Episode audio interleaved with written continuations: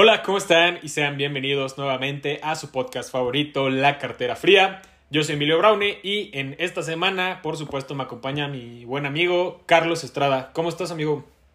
Me encuentro muy, muy bien, eh, con muchas noticias sobre el mercado cripto y emocionado porque ya por fin, aunque fue por algunas horas, Ethereum rompió los 25 mil dólares. Perdón, eh, Bitcoin rompió los 25 mil dólares y Ethereum rompió los 2 mil dólares estuvo por los 2005, 2010 algunas, algunos minutos o un par de horas.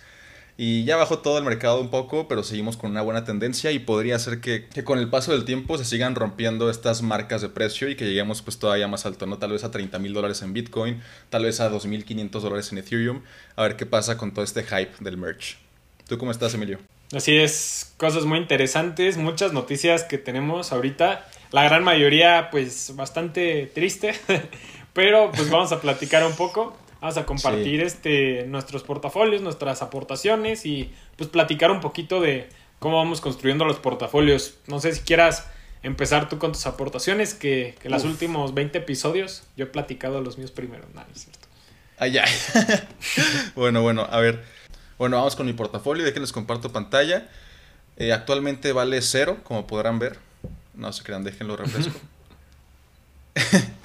Vale 1.174 dólares en este momento. Eh, que lo pasamos a pesos para ver cuánto es. 1.174 dólares a pesos. Son 23.284 pesos. Y si mal no recuerdo, creo que hemos aportado 33.000. ¿Tienes la cifra 33.000? Sí, entonces estoy pues 9.720 pesos abajo más o menos. Esta semana lo que compré les muestro rápidamente. 500 eh, pesos se fueron a, Kusama. Eh, lo van a ver ahí en la pantalla, les voy a poner la captura de pantalla. Lo compré a 60 dólares, lamentablemente ya bajó 2 dólares desde que lo compré.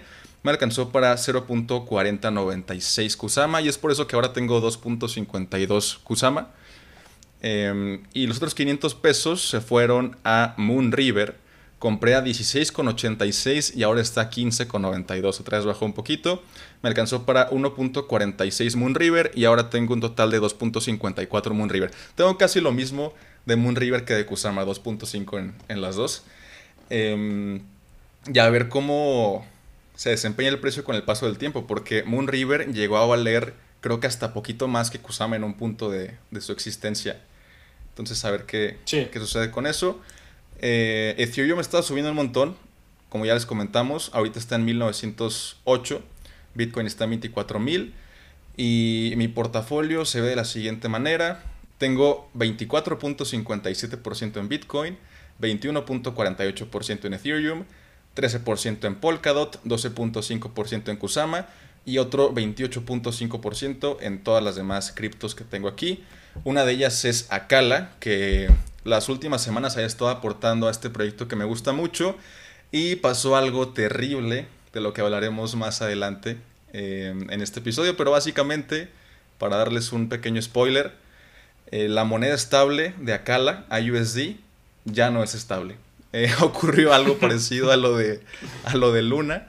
Podemos revisar cuánto vale en este momento, solo para dar el pequeño spoiler. Ok, esto, esto se ve muy mal, pero déjenme voy a CoinGecko porque creo que... Vámonos a TradingView. Un centavo. Un centavo según CoinMarketCap. Pero según yo no está en ese precio ahorita. A ver. Acá la USD. Vamos a buscar el de... Ah, el de QCoin, está bien. Ok. Eh, está en 96 centavos. Sí llegó a bajar a 5 centavos, más o menos. Pero se recuperó rapidísimo y ahorita está en 96. Eh, más adelante platicaremos por qué sucedió y qué está haciendo el equipo de Acala. Si quieres, vamos, vamos con tus aportaciones, Emilio. Va, claro que sí. Yo no les tengo una noticia tan triste, pero vamos a hablar del portafolio por ahora. Vale en estos momentos 1.214.27 dólares. Que si lo convertimos, 1.214 son 24 mil pesos con 70. Bueno, 24 mil 75 pesos, ¿no? Me ganas como eh, por 800 pesos. Así, más o menos como por 800 pesos.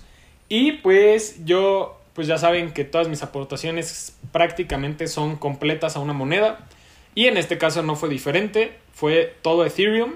Logré comprar en 1700 dólares los mil pesos. Y pues en este momento, pues algo bien interesante. Eh, pues yo tenía hace dos o tres episodios Avalanche como mi posición más grande.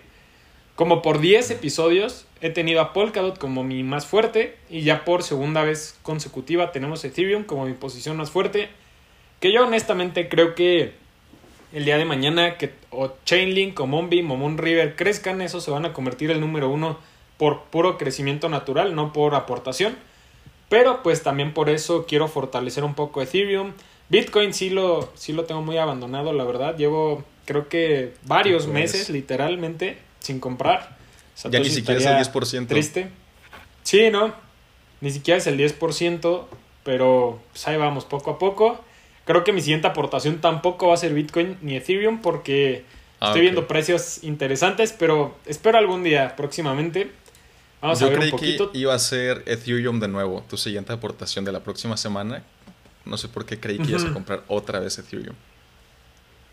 Yo creo que sí compraría, pero a estos precios, no sé, o sea, sé, está más arriesgado. Que está más arriesgado, o sea, no es lo mismo que comprar Ethereum en 1500, en 1300. Claro.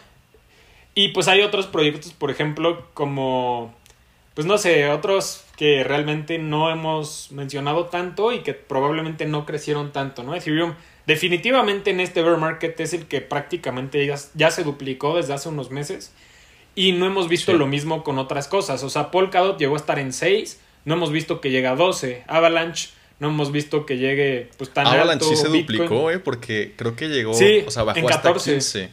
14, 15, y creo que llegó como hasta 30, 31 la semana pasada. Sí, Avalanche fue mal ejemplo, pero DOT, Bitcoin, Chainlink, Moonriver, Moonbeam, Solana, pues ni uno se ha duplicado el en que este se triplicó, El que se triplicó, o sea, que tuvo mejor desempeño que Ethereum fue Uniswap. Pasó como de los 3 ah, a los 9. Fue una locura. Eso es cierto. Sí, una locura. Ahí les platico rapidísimo de mis eh, cómo está separado, 21% Ethereum, 18% DOT, 16% Avalanche y 34% todo lo demás, es decir, Bitcoin ya ni siquiera sale aquí en mi top.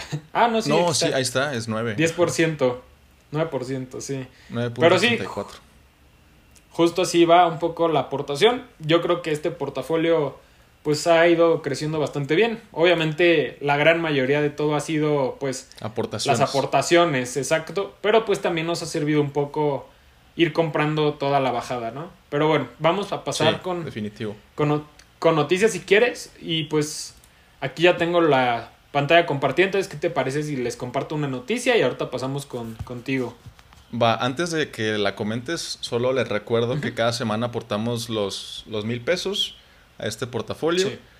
Y mm, los invitamos a que ustedes también hagan aportaciones, ya sea a inversión en cripto o en bolsa o cualquier otra inversión, de lo que ustedes puedan. No sigan nuestro portafolio. Eh, por lo menos el mío está como que bastante distinto a mi portafolio personal y estoy corriendo más riesgos en este portafolio de, del canal. Entonces, Aparte es mejor que cada quien investigue sus, sus inversiones, ¿no? Porque de esa forma ya cuando sube o cuando baja sabes por qué subió, sabes por qué bajó y estás más tranquilo o tranquila con tu inversión. Ahora sí ya vamos con, por supuesto. las noticias. Va, pues una noticia que me llamó un buen la atención, que hasta me asustó un poquito. Pues básicamente sí, sí, el CEO de Binance mencionó que de los prácticamente 7000 este, perfiles de empleados de Binance en LinkedIn, solamente 50 de esos son reales, es decir, 6.950 son completamente falsos aproximadamente.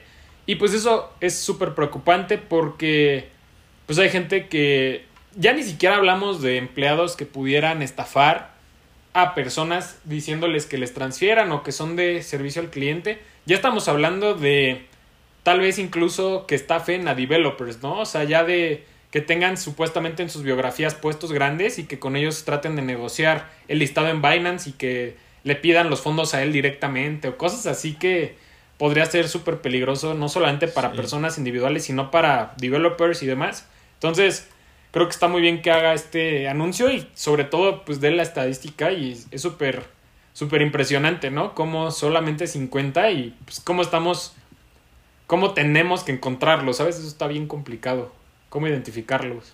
Sí, está súper complejo identificarlo. Y justo ahí en la noticia que compartías, pues dice lo que comentabas, ¿no? O sea, que esos supuestos empleados le mandan mensaje a, a los desarrolladores para que listen tokens supuestamente en, en, los exchanges cuando realmente ni trabajan ahí. Y mm, vamos con, con mi noticia. Déjenles comparto la pantalla. Bueno, con una de mis noticias. Bueno, estamos viendo el precio de Akala USD, del stablecoin de Akala. ¿Y qué rayos pasó con este stablecoin? Se lo estarán preguntando. Vámonos a Twitter para resolver esa pregunta rápidamente. Les recomiendo que si están interesados en cualquier proyecto cripto, pues que sigan a la cuenta oficial del proyecto en Twitter porque ahí publican pues las últimas actualizaciones, novedades, etcétera. Por ejemplo, aquí con Akala sucedió un incidente, déjenme voy más para abajo. Sucedió un incidente en el que 1.28 billones de dólares se mintiaron, se crearon de forma errónea eh, en este protocolo de Akala, por lo que entró un montón de, de tokens nuevos de este stablecoin al mercado y es por eso que se dio este bajón horrible que lo llevó casi a, a 5 centavos de, dólar. Y mm, lo más loco es que supuestamente esta creación de 1.28 billones de tokens se había hecho con un exploit en, en la blockchain. O sea, un hacker había atacado el proyecto y había creado este número de tokens. Pero al parecer, acá la no lo, lo, comunica de forma oficial, solo dijeron que se crearon los tokens, no dijeron eh, si fue un hacker, no dijeron si fue un usuario, pero según el Discord de la comunidad Akala, porque tiene un Discord, uno de los usuarios de habla hispana comentó que él quería fondear una de las pools que tiene Akala, eh, que era un par de Bitcoin con IUSD, y lo empezó a fondear y le empezaron a llegar un chorro de recompensas de, en forma de estos tokens de, de IUSD, como que era un bug o un glitch en, en el código del, del protocolo y, y, fue un accidente realmente, o sea, a mí se me hace muy preocupante que esto haya sucedido de forma accidental, porque quiere decir que alguien con experiencia, un hacker profesional, realmente podría explotarlo de una forma pues, más, más brutal, ¿no? O sea, si esto se hizo como accidente, no me imagino que podría pasar si realmente lo hacen de forma intencional. Sin intenciones. Ajá, sí, no, está bien raro. Y lo que hicieron fue que eh, frenaron los movimientos de tokens de IUSD en, en, la blockchain. No pararon la blockchain, no frenaron la blockchain como otras, como ha sucedido con otras blockchains de repente. Eh, la dejaron ahí que, que, siguiera, pero sí frenaron los movimientos de este token y se, uh, perdón, se contactaron con aquellos que recibieron tokens, ya sea de Akala o de IUSD, que surgieron de este, de este bug, para que los regresaran. De hecho, aquí pueden ver que ponen, por favor, transfieran eh, a esta dirección de Akala. Este, y pues no creo que todos lo vayan a hacer, realmente muy pocos van a hacerlo, o sea, los que obtuvieron tokens, pocos van a enviarlos a esta dirección, pero ya están viendo la forma en la que puedan quemar esos tokens que se mintiaron, eh, pues para que ya no afecten eh, a la paridad de este stablecoin con el dólar. Aquí en Twitter pusieron la, la, propuesta de la comunidad para que la gente que tenga los tokens de acá la vote. Eh, si quieren quemar estos tokens que se crearon o si no los quieren quemar. Y aquí en la votación el 81% de los holders de Akala ya votaron que sí quieren que se quemen porque realmente está afectando muchísimo la paridad de, del stablecoin. Y de forma extraña 19% no quiere que se quemen. No sé por qué no querrían que se quemen. Los que recibieron. Ajá, los que recibieron. No se crean. Eh, y pues ya si, si tú tienes Akala, eh, puedes votar para, para este poll que hay actualmente y veremos qué sucede. Yo en verdad estaba muy alcista en este proyecto, todavía lo estoy, espero que resuelvan esta problemática. Todos ya están diciendo que esto es un UST2, que es como Terra Luna versión 3.0 y que se vaya a cero, etc. Pero realmente funciona de forma muy distinta al funcionamiento de Terra Luna. Recordemos que Terra Luna era una stablecoin algorítmica en la que básicamente cuando el precio del stablecoin bajaba, se creaba más Terra Luna para recomprarle stablecoin y hacer que el precio subiera. De esa forma lo mantenían en un dólar. Eh, después ya cuando hicieron este ataque a Terra Luna, que vendieron un montón de Luna, pues ya no se pudo recuperar el, el precio de, del digo, de, de, Luna, porque querían recuperar el precio del stablecoin y para eso tenían que crear más Luna. Y se creó tanto Luna que al final pues ya no valía nada, ¿no? Acá la funciona de forma distinta porque tiene una cantidad fija de tokens, no puede haber más de cierto, de cierto número, que lo podemos ver aquí en CoinMarketCap. El supply máximo es de mil millones de tokens, entonces no puede ocurrir esto de que se minte de forma excesiva. Y aparte, este stablecoin no es algorítmica, sino que está sobrecolateralizada, por lo que sí hay eh, criptomonedas que están respaldando el valor de, del stablecoin. Y bueno, eso sucedió con Akala. Esperemos que, se recupere el precio de Akala y también del stablecoin. Realmente el precio de Akala no bajó tanto. O sea, ocurrió el incidente y bajó de 31 centavos a 26, que eso es como un 12%. lo cual pues no es nada comparado con la bajada de Terra Luna. Me da un buen de risa el primer comentario que está ahí. Ya sabes que CoinMarketCap siempre muy comentarios muy ah, buenos, ¿no? Sí, aquí justo ponen lo que les digo que que es el siguiente Luna supuestamente, pero pues claro que no. Em, y vamos con otra noticia de las que tengo. Si quieres ya digo todas las mías y luego ya tú dices tus últimas dos. Va. Eh, tiene que ver con Ethereum y es que hace pocos días una ballena eh, movió 145 mil Ethereums. Es una cantidad absurda de Ethereum y es una ballena que compró estos Ethereums en el Initial Coin Offering, la primera vez que se puso a la venta el token de Ethereum. Y por si ustedes tenían la duda, en ese momento cada Ethereum valía 31 centavos. Por lo que esta persona, para comprar los 150 mil Ethereums que tiene, únicamente gastó 46.500 dólares, que sí es mucho dinero, es casi un millón de pesos, pero eh, actualmente su inversión de 145 mil Ethereums vale, aquí dice, 20, em, no, 280 millones de dólares. Es una cantidad ridícula, en verdad. No sé qué harías con tanto dinero. Yo no sé qué haría con tanto dinero, en verdad. Es demasiado. Entonces se movió todo este Ethereum eh, tenía los 145 mil Ethereums en la, en la dirección y actualmente ya no tiene prácticamente nada. Esa dirección tiene 0.17 y todo lo demás se movió a diferentes direcciones. No se sabe si es para venderlo o si es para holdearlo, pero podría ser que sea para venderlo. Eh, podría ser que esta persona esté esperando un pump con esto de, del merch y quiera tomar ganancias después de su gran inversión de 31 centavos por Ethereum. Ve ahí la ve las transacciones y cada transacción de 20 mil, de 15 mil. Así como si fuera nada. sí, como si fuera USD, ¿no? No te creas. como si fuera USD a 5 centavos. Y la otra noticia, ya sé, que por cierto Shiba ha estado subiendo mucho. Paréntesis rápido. Sí. El día de hoy, digo, en la última semana, 26% arriba cuando todo lo demás pues ha estado subiendo muy poco o incluso bajando. No sé a qué se debe, la verdad. De seguro son los eh, apes y Dogecoin igual, 10%. Ajá, Dogecoin igual.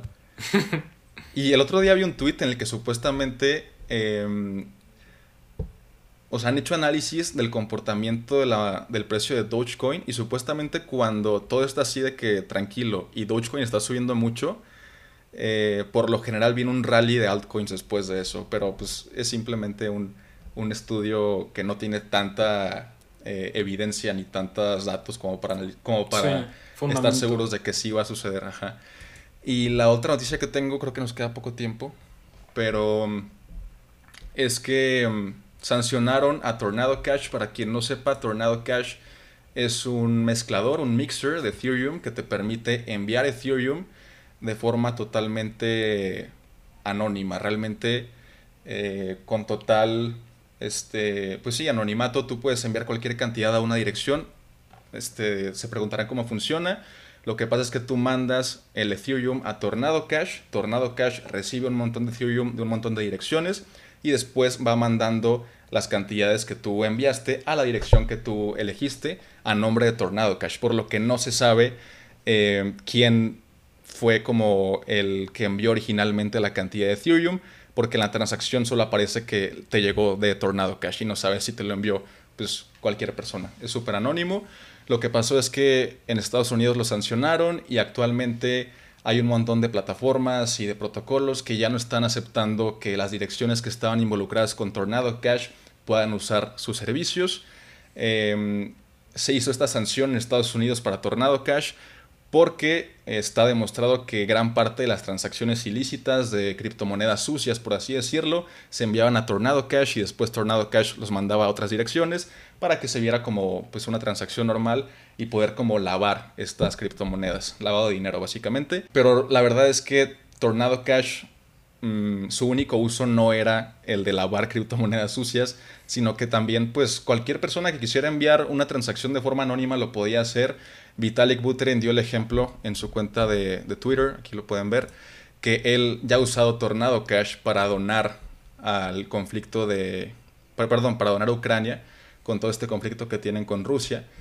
Y pues sí, o sea, tiene muchas utilidades, no solo es para lavar dinero, o sea, la privacidad es algo clave y con este baneo de Estados Unidos, con estas sanciones, pues fue una pérdida para la privacidad en cripto, porque ya sabemos que todos estos eh, organismos regulatorios pues no quieren que haya tanta privacidad, les inquieta que pueda haber transacciones que ellos no puedan rastrear porque quieren tener como todo el control de todo lo que pasa en el, en el mundo financiero y económico. Y pues parte de la filosofía de los cypherpunks pues tiene que ver mucho con esta privacidad que no se va a poder lograr hasta que los organismos regulatorios cedan, que quién sabe si vaya a pasar.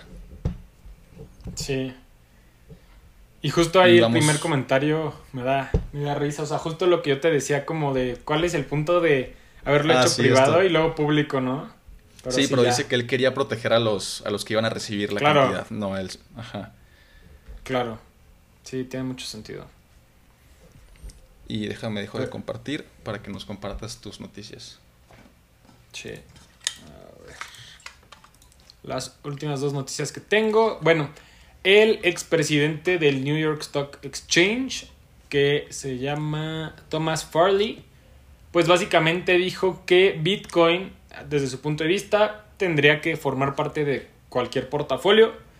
Y esto pues simplemente nos habla de cómo es que él piensa que su nivel de escasez, de adopción y demás, pues cree que es una excelente forma de incluirlo acá a portafolio para que todos tengan pues exposición y no, no pierdan pues pues no se pierdan este crecimiento que puede tener en los próximos años debido a adopción, debido a industria y demás, ¿no? Entonces eso me pareció, me pareció interesante, sobre todo porque normalmente la gente que trabaja o en Wall Street o en el New York Stock Exchange, pues realmente no tienen mucho interés de promocionar algo que no sea eso, o sea, que no sean acciones o que no sean opciones. Sí, que no produzca valor, ¿no?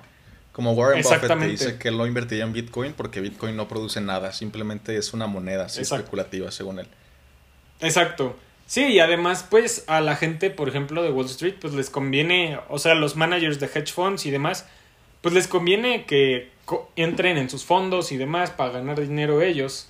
Y digo, y eso justamente también nos habla de que, pues no es coincidencia que ya salió los ETFs para a favor o para jugar en contra de Bitcoin para que todos estos managers pues los puedan meter a su portafolio también, ¿no? Pero bueno, está las, la última noticia que básicamente dice que Buenos Aires, eh, pues obviamente capital de Argentina, quiere correr nodos validadores de Ethereum para el siguiente año, que realmente eso me llama mucho la atención porque pues nos habla... ¿El de Buenos Aires?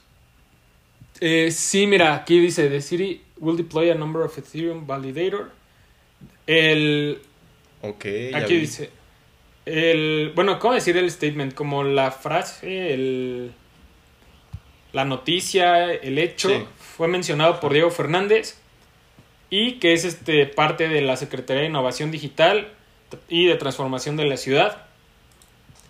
Y digo, eso me parece interesante, ¿no? Como que sabemos que Argentina pues tiene una comunidad cripto muy, muy fuerte y pues no es casualidad no es casualidad que se debe a su inflación altísima y que la gente pues ya no tiene esa confianza, digamos, en su propia moneda, ¿no? Que es algo, es algo triste, pero pues creo que cripto justamente resuelve este problema para ellos. Y pues hay que recordar que para poner nodos validadores de Ethereum necesitas 32 Ethereums. Y digo, eso puede sonar como mucho, ¿no? 32 mil, no, ya son como 64 mil dólares, ya ahorita 2 mil dólares por Ethereum. Pero la verdad es que para un gobierno eso no es nada, o sea, ahora sí que como dice el meme, eso no es nada. eso no es nada. Sí. Oye, pues está súper padre eso de que quieran poner los nodos validadores de Ethereum para 2023. Em, y es, es, muy curioso cómo varios países de Latinoamérica se están enfocando en toda esta innovación relacionada con cripto, como El Salvador, que ya está minando con energía geotérmica de los volcanes y tiene toda esta visión de Bitcoin City. Igualmente, em, hace algunas semanas, si mal no recuerdo, el presidente de Colombia también comentó que estaba alcista en Bitcoin. No vemos nada este, relacionado con eso aquí en México. O sea, en México realmente no hay tanto apoyo para la minería ni para este, mm, invertir en este tipo de innovación relacionada con cripto por parte del gobierno. Yo no he visto este, mm, que se haga ningún statement como el que hizo ese secretario de Argentina, pero creo que nuestra esperanza es eh, la parte de inversión privada, porque ya vimos que, por ejemplo, el, dueño de Electra ya está aceptando Bitcoin para, para transaccionar en su tienda y esperemos que esta iniciativa privada pues ayude a la adopción de, de cripto en México, que mm, va a ser muy complicado llegar al nivel de adopción que se tiene en Argentina. Estamos muchos años atrás. Sí, y creo que no es coincidencia, o sea, sin mostrar ninguna postura a favor o en contra del gobierno que tenemos, pues no es coincidencia, o sea, estamos hablando de un gobierno que ni siquiera cree en las energías renovables, o sea, claro, estar pensando en cripto. Sí, no. No. Sí, es absurdo lo que está pasando aquí con el gobierno mexicano, pero bueno, este podcast no es de, no es de política, así que volvamos con, con cripto. Em, bueno, esas fueron las noticias y los movimientos que hicimos esta semana en nuestro portafolio. Esperamos que les haya gustado el episodio. Ya saben que nos pueden dejar ahí comentario en YouTube diciendo eh, qué video les gustaría ver. También nos pueden compartir sus portafolios. Creo que sería muy interesante saber cómo es que tienen acomodado su portafolio en este momento. Que nos comenten ahí. No, no tienen que poner cantidades, simplemente pongan ahí porcentajes de que nada, pues tengo 50% en Bitcoin, 20% en Ethereum, lo que sea. Eh, nos interesa saber de, de la comunidad. Y, y pues nada, nos vemos en pocos días con un nuevo episodio. Así es, muchas gracias por su atención. No olviden suscribirse, darle like, calificar y pues nos vemos en la próxima. Hasta luego. Nos vemos.